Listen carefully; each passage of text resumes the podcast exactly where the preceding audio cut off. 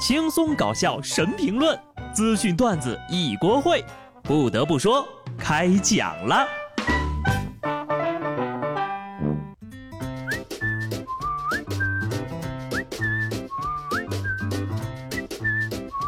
Hello，听众朋友们，大家好，这里是有趣的。不得不说，我是机智的小布。这两天呢，你有没有被邀请助力砍一刀？我帮几个朋友点了，点完之后呢，我也受不了诱惑，就请家人们也帮我点了点。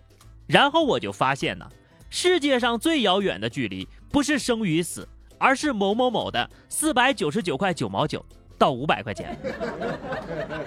粗略统计啊，中间也就差个一百来人吧。又让我想起了那个老段子，朋友让我砍一刀，我怕麻烦，说没下载软件。朋友听了之后更兴奋了，说新用户看的更多。万万没想到呀，聪明如我竟然也被骗了，是时候学习新的反诈骗技巧了。湖北十堰警方捣毁了一个诈骗窝点，发现这个骗子的笔记本上写着：“微信头像是卡通图案的人不要骗，事儿多而且还穷。”拉入群聊的人要求年纪大有持仓，同时要观察每天的微信步数、朋友圈是否更新，来判断目标人群的活跃度。好家伙，这骗子还有歧视链呢！我只想说，伤害性不大，侮辱性极强。我觉得自己被冒犯到了啊！我还没有嫌他是骗子呢，他居然还嫌我穷。都学会了吧？赶紧把头像换成卡通的。知道骗子为什么会得手吗？就是抓住了人性的弱点呢。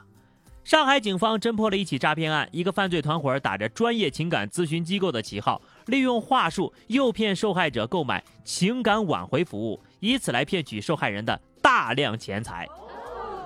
骗子为受害人还提供了情商培训、气质提升等服务。猛一看呢，我还以为是公司的集体培训。就这，还用找什么挽回大师呀？你就找个工打一打，培训一下不得了？看看这专业的术语，厚厚的笔记，卖力的推销。哎，骗子这一行呀，越来越内卷了。虽然和我不是一行，但是也让我压力山大。以前上班呀，顶多被老板骂不如同事，以后还要被骂，你真不如一个骗子。不得不说，有这钱呢，还不如给前任呢。前任拿了钱，指不定还能回来。给骗子，前任和钱都得跟你说拜拜。有时候呢，这个骗子的脑子也不太好使。湖南农业大学的小江同学在寝室收到一个陌生来电，对方声称呀是银联总行的工作人员，以非常严肃的口气告诉他啊，他的银联账户欠了好几万，并且给了他一个网址链接，要求他点开链接立即转账到对方提供的一个账户上。机智的小江反而骗了骗子三千一百块钱。骗子就威胁他啊，要告他，让他坐牢。小江一听就慌了呀，跑去银行求助，问他是不是真的需要坐牢。骗人不成，反被骗。这骗子的智商，脑科医生看一眼都觉得没救了。不得不说，这个姑娘呢也是个人才啊！毕业了之后可以去反诈中心上班了。我就想知道这三千多块钱后来是怎么着了？是归你所有了吗？如果有啊，那么下次这种好事儿。麻烦给我也整一个。如果每个坏人都这么蠢呢，警察叔叔就可以好好休息了。江宁警方接到一个男子投诉，称警方办案不力。该男子说呀，在之前呢报过警的一起案子里，警方只来了一次现场，就再也没有消息了。实际上呢，警方是一直在追查的。他所说的案件是一起盗窃案，当事人丢失了一台电脑，报警的是他的同事，投诉人就是这个协助报警的男子。这个男的呀，可以是非常的热心呐，想要帮助同事早点追回被偷的电脑。结果大家猜猜怎么着呀？经过调查，偷女子电脑的就是这个热心的同事。高端的小偷往往用最朴素的方式逮捕自己。大家好，这就给大家表演一个铁锅炖自己。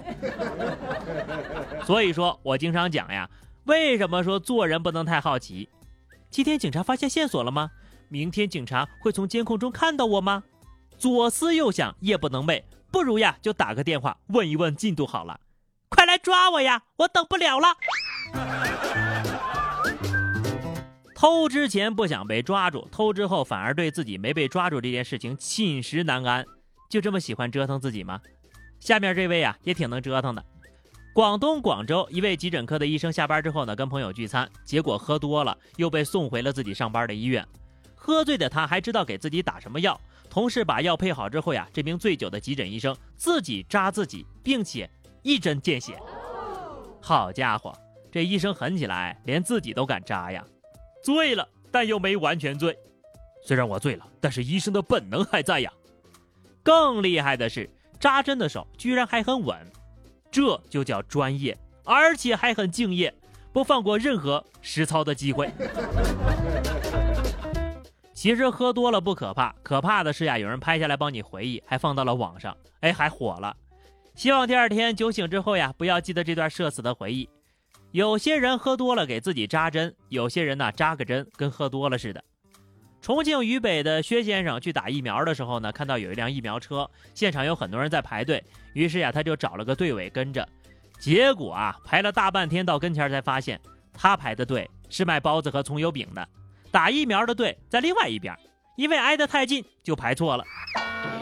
我相信。这个小伙子他不是第一个，也不是最后一个，肯定还有很多人都排错了队。不过来都来了，干脆呀吃个早点再走吧。下面这两位小同学来都来了，但还是走了。四川内江两个小学生进店准备吃面，当他们看见也在吃面的老师，扭头就跑呀。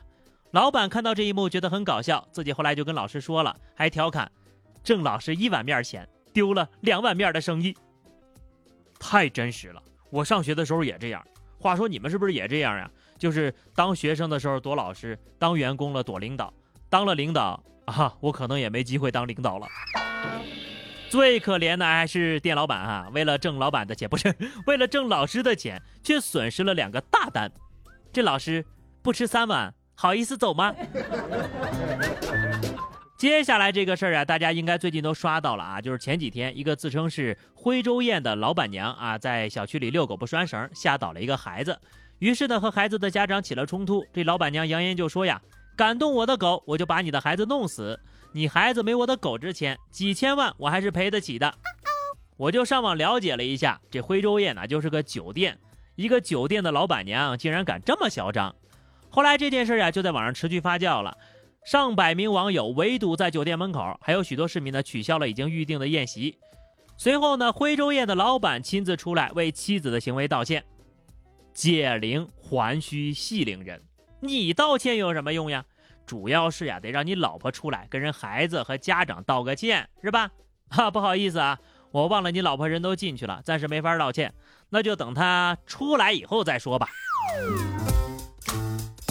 脑子不好使就不要出门了，很容易伤及无辜的。福建莆田一男子在雨中骑车，对一个正在开车的女生穷追不舍，为了留住女子，甚至强行将自己挂在车辆的左侧，不断踹车窗，并且摇晃车子。交警发现之后呀，就把人给拦下了，对该男子和女司机进行了批评教育和罚款，并对男子进行了心理疏导。你管这叫爱情吗？趁着人家在十字路口等红灯的时候求爱，还猛踹车窗。这不就是威胁吗？也就是没出事儿呀，否则这女司机不得担了大责了。所以说，被疏导的应该是人女孩子，毕竟呀，遇上一个变态。好的，朋友们，那么以上就是本期节目的全部内容了。关注微信公众号 DJ 小布或者加入 QQ 群二零六五三二七九二零六五三二七九，来和小布聊聊人生吧。下期不得不说，我们不见不散，拜拜。